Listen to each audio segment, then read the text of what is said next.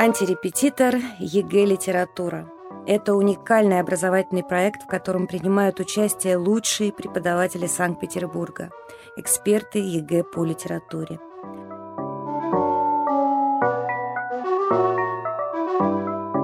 Антирепетитор ЕГЭ «Литература» – это практические занятия по экзаменационным заданиям всех типов. Антирепетитор ЕГЭ «Литература». Анти по-гречески «вместо», «подобно», «наравне». Наша цель – помочь лично вам подготовиться к экзамену по самому сложному и увлекательному предмету. Присоединяйтесь, мы с вами. Каждый вторник – каждую среду в 17.10 или в любое время на ваших любимых подкаст-сервисах. Антирепетитор ЕГЭ «Литература». Мария Багги, Наталья Рыжова, Ольга Ермакова. Итак, Мария Борисовна, мы в прошлый раз остановились... Остановились на том, что мм. надо бы написать задание. Да. Задание после стихотворения из демонстрационной версии да. и показать на примере, как это делается.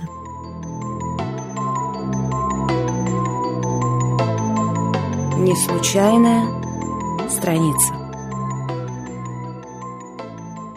Николай Заболоцкий. Кто мне откликнулся в чаще лесной? Кто мне откликнулся в чаще лесной? Старый ли дуб зашептался с сосной, Или вдали заскрипела рябина, Или запела щегла Акарина, Или малиновка, маленький друг, Мне на закате ответила вдруг. Кто мне откликнулся в чаще лесной? Ты ли, которая снова весной Вспомнила наши прошедшие годы, Наши заботы и наши невзгоды — наши скитания в далеком краю. Ты, опалившая душу мою. Кто мне откликнулся в чаще лесной, Утром и вечером, в холод и зной, Вечно мне слышится отзвук невнятный, Словно дыхание любви необъятной, Ради которой мой трепетный стих Рвался к тебе из ладоней моих.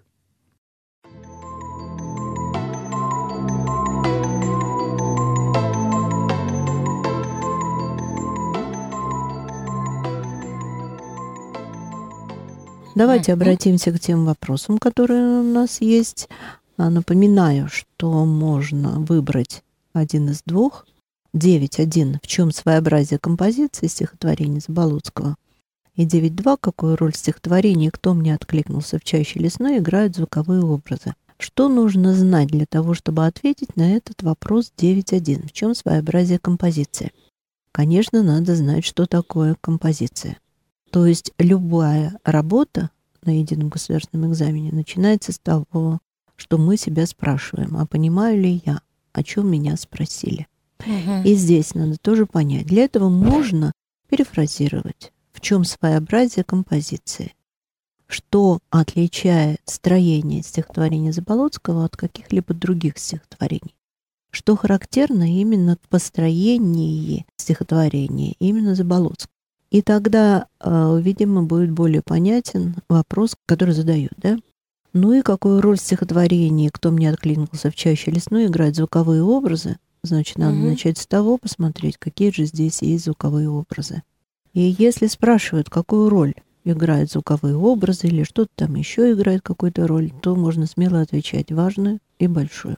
Если нас спрашивают про звуковые образы, мы должны сразу в голове представлять два слова. Аллитерация и ассонанс, правильно? Или мы что-то еще должны представлять? Я думаю, что мы в первую очередь должны все-таки вчитаться в стихотворение и угу. спросить себя, что там звучит. А понятие звукописи, аллитерации и ассонанса это, конечно, тоже очень важно, потому что нам надо анализировать стихотворение. Поэтому, раз мы анализируем, то должны быть включены в канву вашего ответа термины. Угу. Поэтому без этих терминов, наверное, трудно будет а, а, а, обойтись, если мы будем писать о звуковых образах.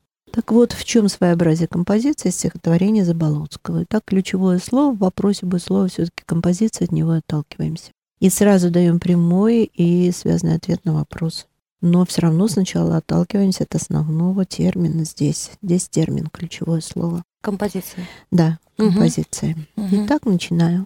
Композиция — это строение произведения, соотнесение и взаимное расположение частей художественного произведения.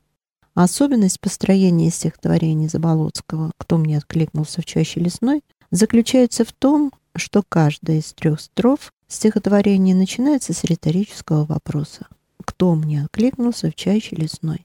Вот это уже не пересказ стихотворения, а это именно анализ. Здесь мы использовали термин «риторический вопрос», и мы обратили внимание на то, и об этом написали, то каждая строфа, начина... опять же тоже термин слова строфа, начинается с этого вопроса.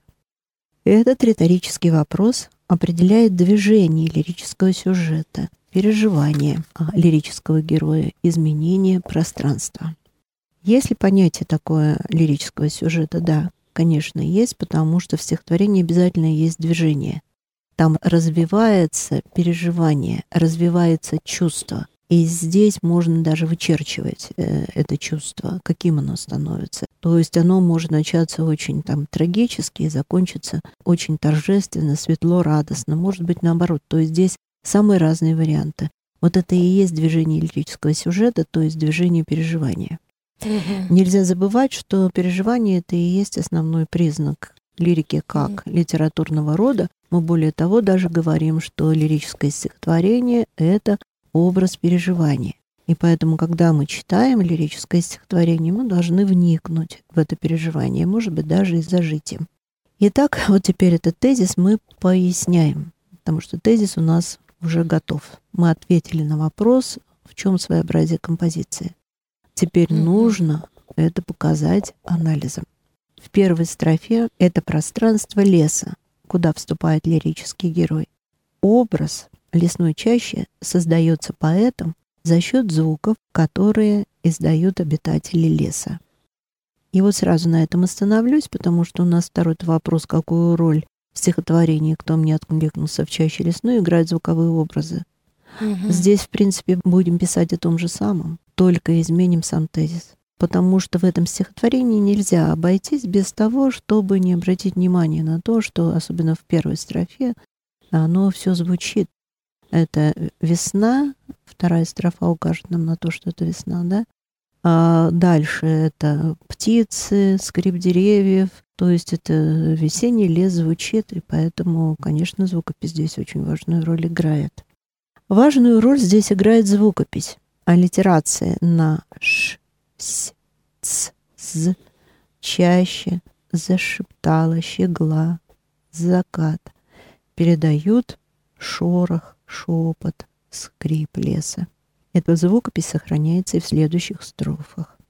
Вторая строфа — это переход из пространства прошлого к настоящему, или возвращение, скорее, так скажем, угу. пространства прошлого и обращение к образу возлюбленной, который по каким-то причинам нет рядом с лирическим героем. Таким образом меняется и время, и пространство во второй строфе. И особенно это, очевидно, становится уже в третьей строфе, потому что пространство в третьей строфе становится бесконечным, а время — вечным. Можно здесь перечитать эту третью строфу, чтобы пояснить, каким образом это происходит. Кто мне откликнулся в чаще лесной? Утром и вечером, в холод и зной. Любое время суток, холод и зной, любое время года, Вечно мне слышится отзвук невнятный. Опять вечность и опять указание на звук. Отзвук невнятный. Отзвук, потому что этот тот звук может быть просто вот в душе. Или каждый звук леса является этим отзвуком. Как эхо. Как, как эхо, ну, может быть, как раз вот тех дней, когда они были вместе. Словно дыхание любви необъятной, ради которой мой трепетный стих рвался к тебе из ладоней моих. Итак, в третьей строфе пространство становится бесконечным, а время вечным. Строфа звучит торжественно, утверждая торжество любви, которой наполнен мир. Но здесь можно мне сделать замечание, торжественно звучит, утверждает торжество любви, ну, победу любви, допустим, заменим синонимом. Но то, что звучит строфа торжественно, мы видим, как изменилось настроение. Выход в бесконечность и вечность — это философское такое стихотворение. Конечно, сложным заданием является задание на сопоставление. Как правильнее это делать? Первое — это предложение, где мы дали определение тому, что такое композиция. Потом тезис. Но тезис я, конечно, рекомендую в отдельный абзац выделять. Эксперту угу. будет удобно проверять. Определение обязательно первым абзацем, да? Не обязательно. Того термина? Не обязательно. Здесь нам подсказка, подсказка. была в самом угу. вопросе, угу. в чем особенности композиции, поэтому это очень удобно оттолкнуться. А второй вопрос уже не требует ведь определения того, что такое звукопись потому что там никакая какую роль звукопись играет. Если бы был вопрос сформулирован таким образом, то тогда было бы логично оттолкнуться от термина. Угу. Но э, там ведь сказано, какую роль играют звуковые образы. А звуковые образы — это и щегла, Карина, или это скрип рябины, и тогда это шепот дуба и рябины, шепот листьев. То есть вот э, что имеется в виду, когда мы говорим звуковые образы. А передаются они через, через аллитерацию, ассонанс. Угу, ну, угу. Здесь от термина мы не отталкиваемся. Здесь не обязательно, но... потому что его здесь нет. Но да. здесь другая подсказка есть в самом вопросе. Какую роль? Ну, какую роль? Уже подсказка. Конечно, важная здесь роль. Вот, поэтому ничего страшного не будет, если оттолкнемся от этого обобщающего слова, потому что легче будет уже Начать начать и легче будет понять, о чем писать. Раз угу. важная роль, тогда а в чем важность вот этих звуковых образов? Потому что передал звуки леса, потому что передал что-то то, что было в прошлом, потому что передали звуки вот этого бесконечного пространства. И как эхо, вот вы сказали, да вообще, конечно, стихотворение переносит в очень серьезные человеческие переживания, связанные вот с образом возлюбленной. Вот у меня почему-то все время такая возникает ассоциация, что ее уже нет на земле. Но образ-то остался. И вот не только она в лесу, потому что здесь можно подумать, они вместе идут по лесу, когда-то были в лесу. И лес воскресил этот образ. Но здесь еще ее дыхание, развеянное в мировом пространстве, которое он слышит сейчас отзвуки ее голоса. Она всегда с ним, да, совершенно верно. И любовь всегда с ним. То есть вот торжество любви в чем? Что с уходом человека любовь не уходит, если это любовь. Ну, давайте да. перейдем к десятому заданию. Оно угу. очень сложное.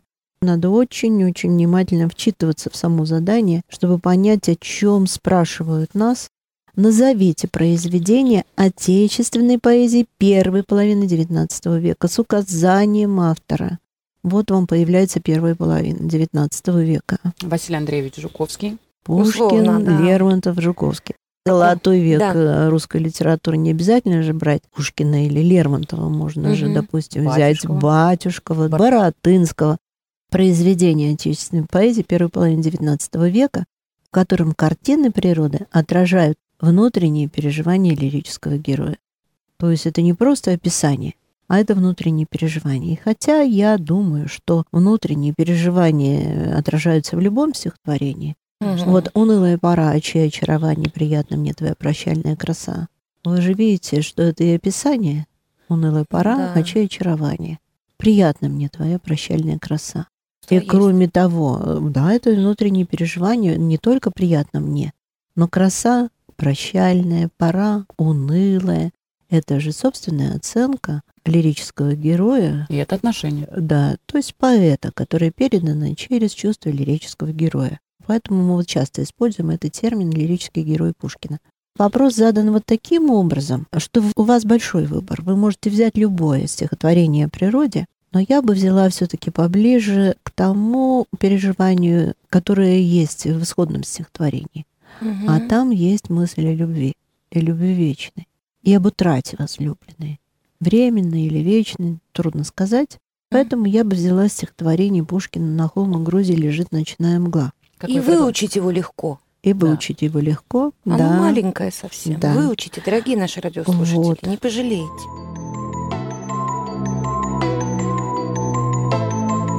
Не случайная страница. Александр Сергеевич Пушкин – На холмах Грузии лежит ночная мгла. Шумит Арагва предо мною. Мне грустно и легко. Печаль моя светла, печаль моя полна тобою, тобой, одной тобой.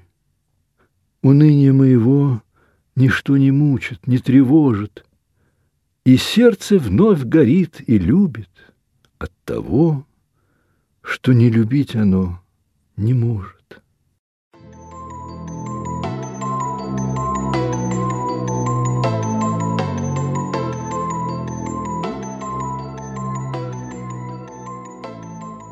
Картины природы отражают внутренние переживания лирического героя в стихотворении Пушкина «На холмах Грузии лежит ночная мгла».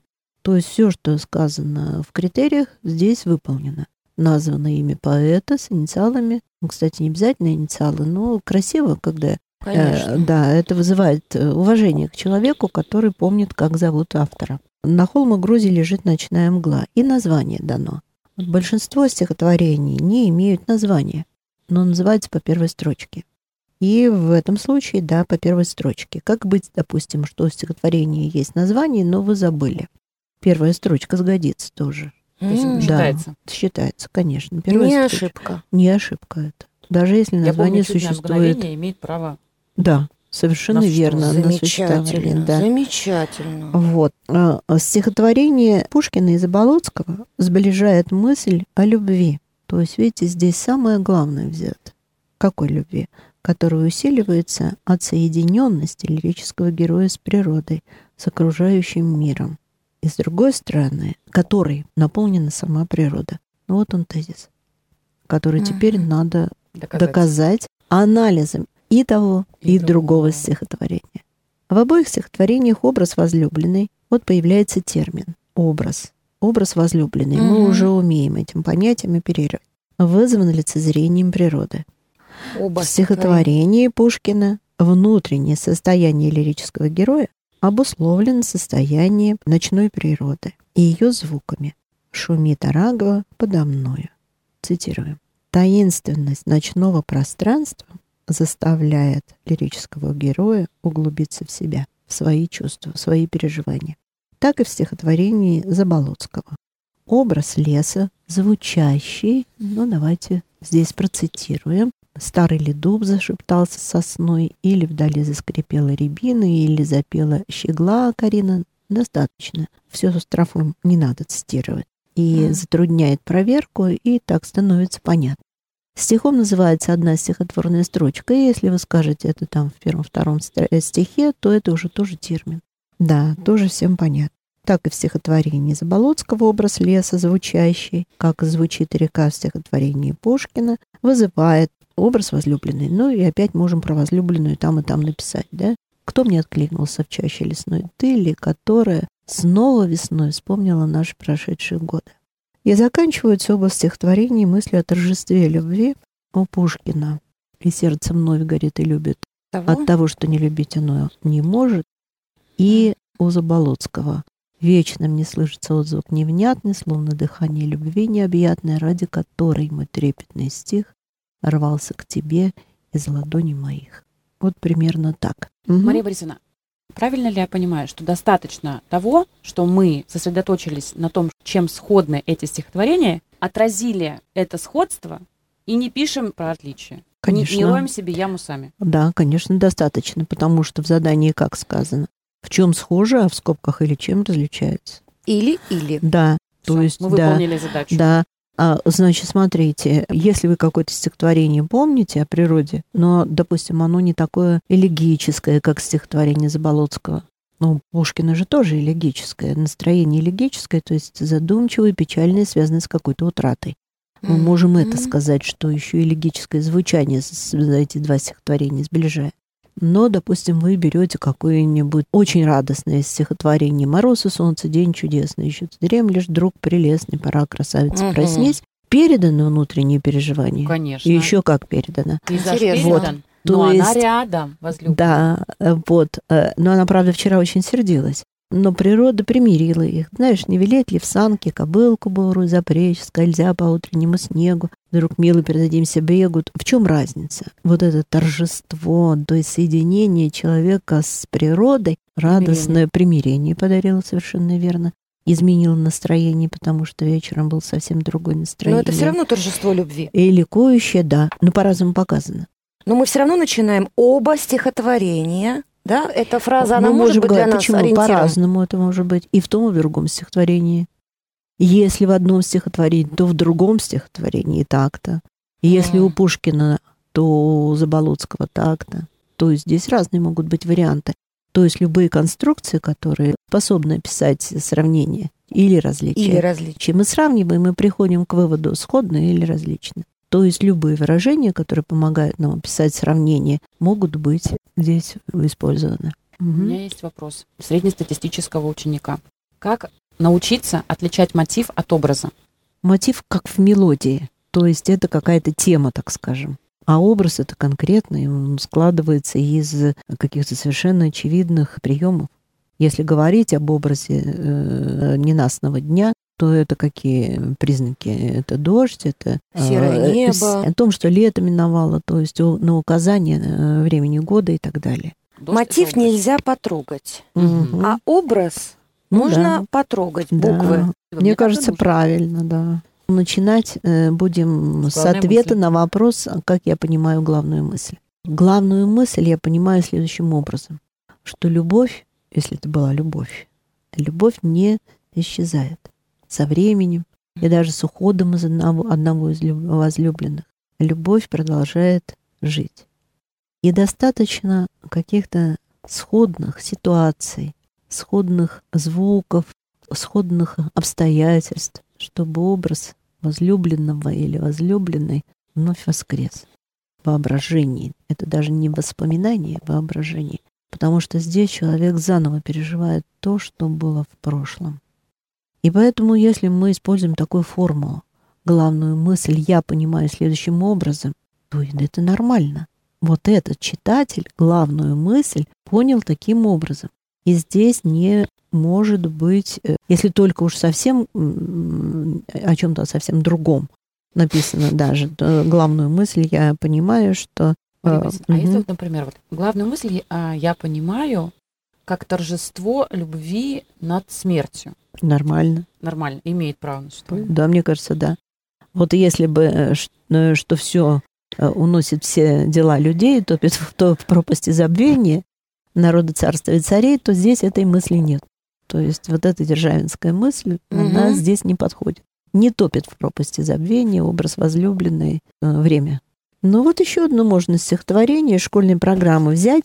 Мгм. Вот сейчас убрали стихи-то из кодификатора обязательные. Они бы вообще могли бы помочь очень хорошо. Да. Но дело в том, что их убрали в этом году, а кто нам мешает обратиться на сайте ФИПИ к этому списку стихов, там их 150, и их классифицировать по темам. Мгм. Ну вот, например, стихотворение Ахматовой «Стихи о Петербурге», второе стихотворение.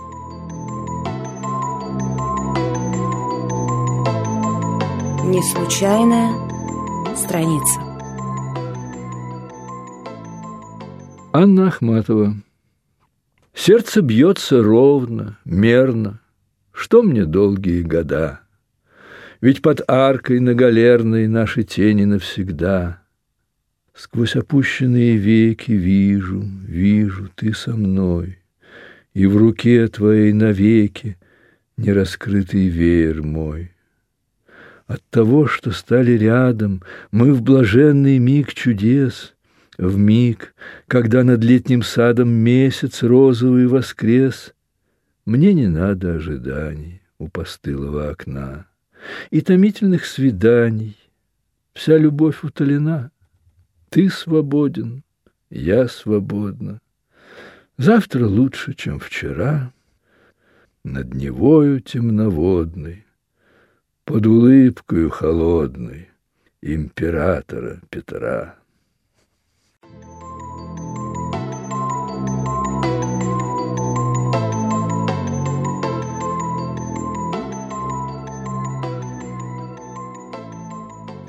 Ну здесь есть пейзаж, и не надо говорить, что это только городской пейзаж. Здесь есть образ месяца на небе.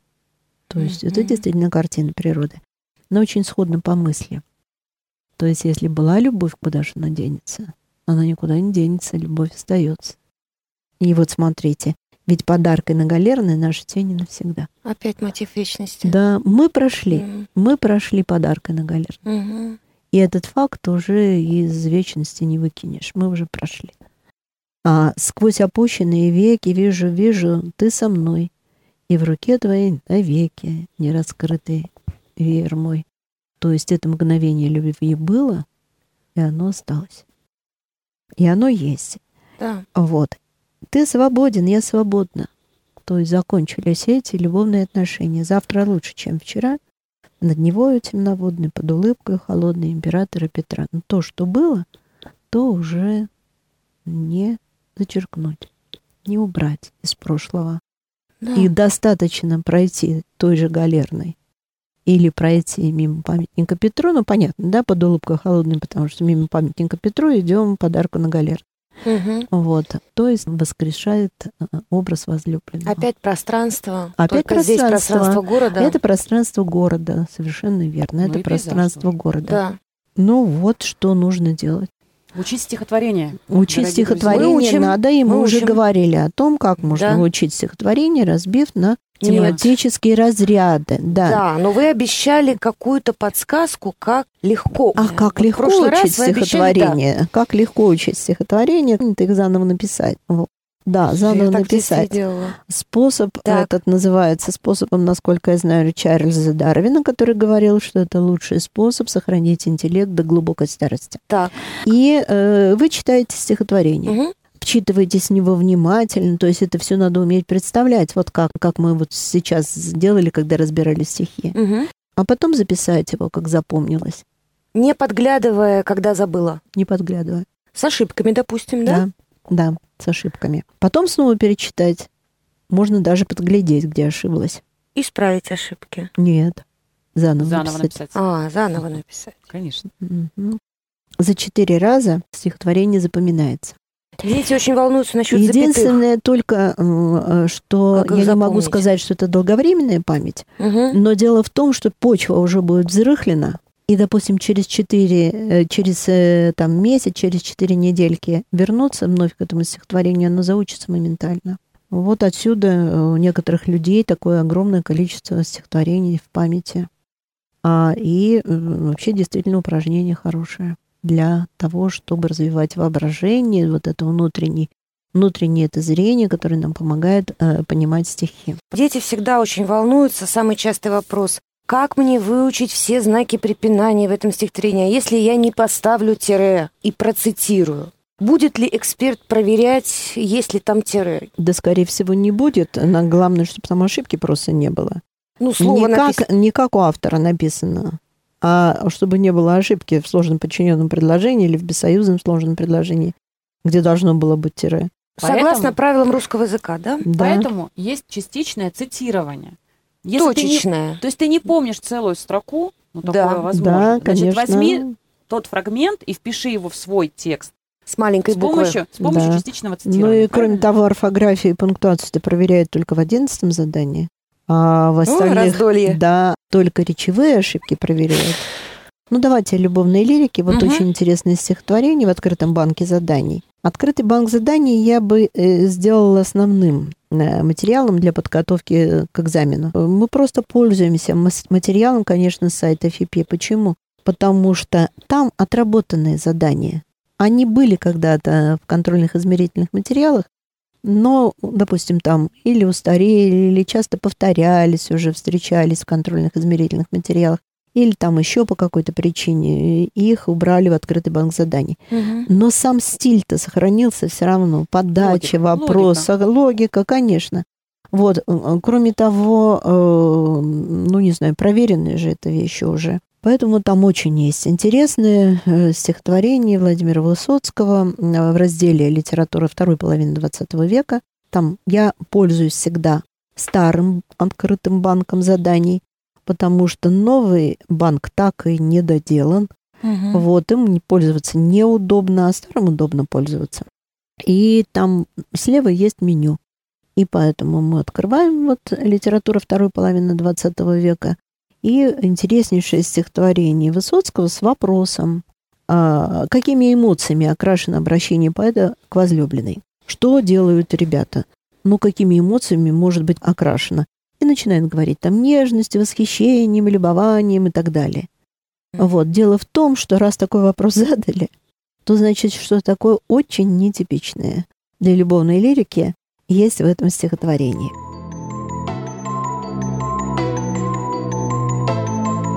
Не случайная страница. Владимир Высоцкий. Лирическое. Здесь лапы у елей дрожат на весу, Здесь птицы щебечут тревожно. Живешь в заколдованном диком лесу, Откуда уйти невозможно.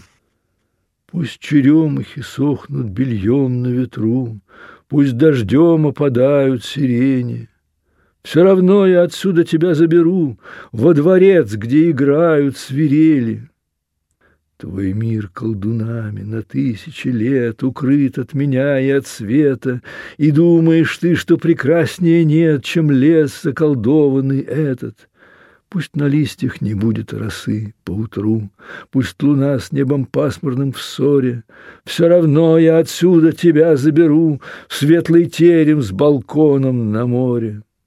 В какой день недели, в котором часу Ты выйдешь ко мне осторожно, Когда я тебя на руках унесу Туда, где найти невозможно. Украду, если кража тебе по душе, Зря ли я столько сил разбазарил? Соглашайся хотя бы на рай в шалаше, Если терем с дворцом кто-то занял.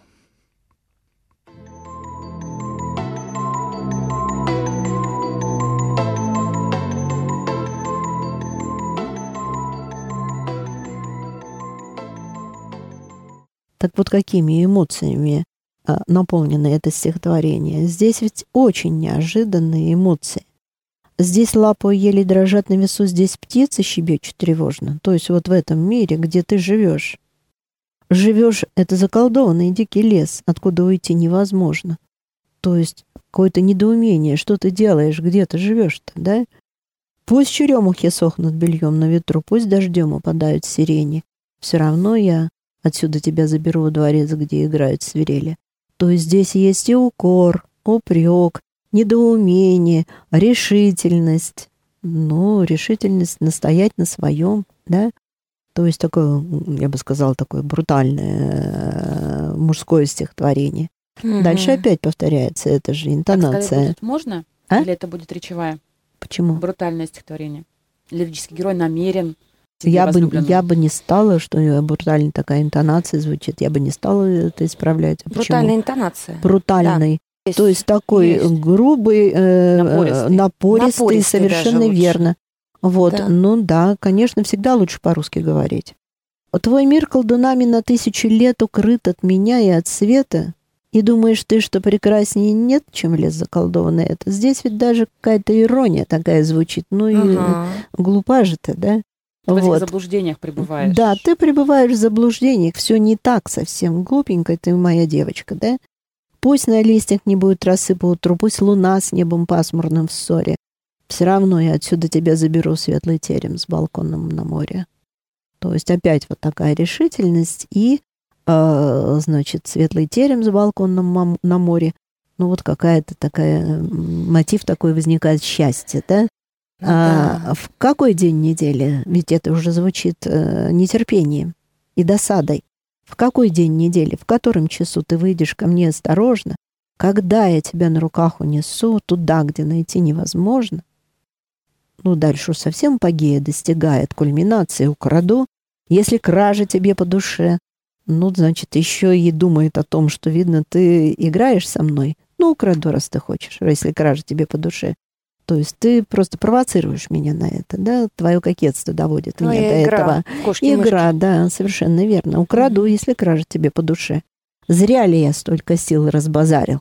То есть даже такой вообще упрек, что тут вообще с тобой зря время терял. А потом смотрите, какой мольбой звучат две, два последних стиха. Соглашайся хотя бы на рай в шалаше, если терем с дворцом кто-то занял. Это очень интересно. По тональности стихотворения, по звукописи потрясающе интересное.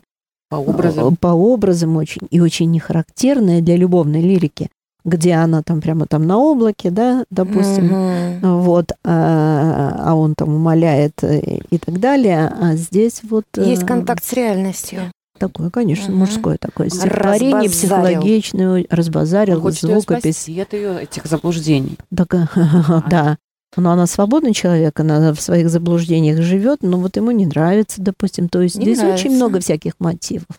Вот. И очень интересный вопрос на сопоставление. А в каких произведениях создан образ возлюбленной? И в чем эти произведения можно сопоставить со стихотворением Высоцкого? Вот вы бы какое взяли для а, этого а, сопоставления? Какое ограничение у нас есть? Вот здесь ограничений нету, просто из отечественной лирики. По времени нету. Люди. Образ возлюбленный создан. Вот здесь образ возлюбленный какой? Вот она осторожная, недоверчивая, да, а, скрытая. А вот смотрите, я бы взяла Заболоцкого. Называется стихотворение «Признание», и детям оно известно. Да, и вы а, сейчас его узнаете. Песня.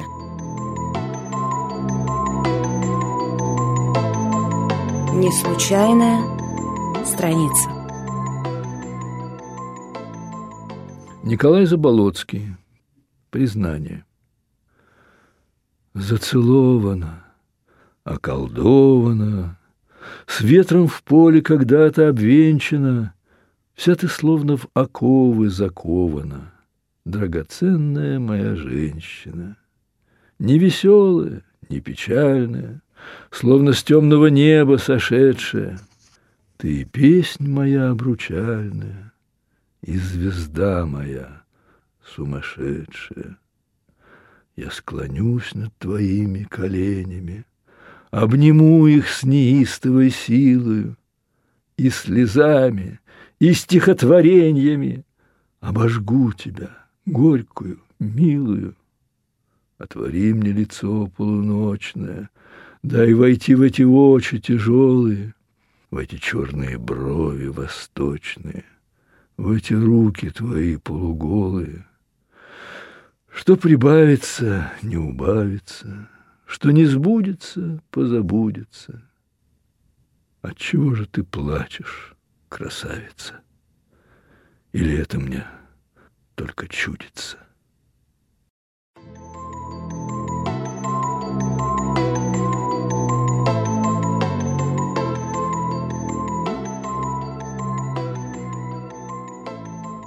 Ну вот прямо сходные мотивы очарованной чем-то красавицы, которая не выходит в мир реальный, да, вот она живет в своем мире. А как и живет героиня, возлюбленная лирического героя в стихотворении Высоцкого. И, э, видите, с ветром в поле когда-то обвенчана, и та вся в заколдованном лесу. А здесь тоже вот э, в этих образах природы угу. вот так. Ну что, сегодня у нас был очень продуктивный день. Провели так три практикума написания сочинений по лирическому произведению, взяли конкретное произведение с демонстрационного варианта и также коснулись еще стихотворений смежные по этой теме, как образы природы навевают воспоминания о возлюбленных, да, о торжестве любви. То есть, по большому счету, вроде бы мы говорили про образы природы, а вышли на любовь. То есть мы сразу и природу вспомнили, и любовь. И я бы еще добавила, что очень удобно откры- работать с открытым банком заданий ФИПИ. То есть набираем ФИПИ, угу. видим открытый банк заданий ЕГЭ, находим предмет литература, выходим именно на старый сайт, не на новый сайт. Угу. И э, выходим в литературу второй половины 20 века и там уже первые страницы посвящены заданию одиннадцатому, а начиная с восьмой-девятой страницы там есть уже стихи, предложенные для анализа. И там есть стихотворение Куджава «Живописцы». Это важное очень стихотворение, потому что в лирике одно из самых важных направлений, вот этих тематических э, направлений, а это тема назначения по этой поэзии. Она очень разнообразно звучит, потому что в этих стихах даны образ поэта, в этих стихах есть размышления о роли поэзии в жизни, о взаимоотношении поэта и власти, о взаимоотношении поэта и публики, а, то здесь надо очень хорошо быть э, в этой теме осведомленным. Ну и вот попробовать это стихотворение по заданиям, которые там есть, проанализировать. Угу. Ну и постараться это стихотворение выучить наизусть, потому что, еще раз говорю, эта тема очень часто встречается в заданиях, но она вообще, наверное, самое главное а, в занятиях а, в этой теме а, изучения поэзии. Угу. Вот почему вдруг какие-то люди пишут о мире именно в стихах. Ну, ну и высшая форма экономии языка, как говорил Бродский. Ну вот раз это экономия языка, то значит надо обратный ход расшифровать, что там написано, угу. научиться делать, и поэтому на эту тему тоже пишут размышляют и о природе какое и любви, да. драматическое произведение в следующий раз? У нас всего-то три драматических произведения «Вишневый сад», и «На дне», конечно, их нужно сейчас прочитать. «Вишневый сад» Да, прежде читаем. чем мы перейдем к изучению эпических произведений, вы их должны успеть начитаться сейчас. Угу. А драма и стихи это все за один вечер читается. Ну все. Прекрасно. Спасибо вам большое. До новых встреч. До новых До встреч. Новых встреч да.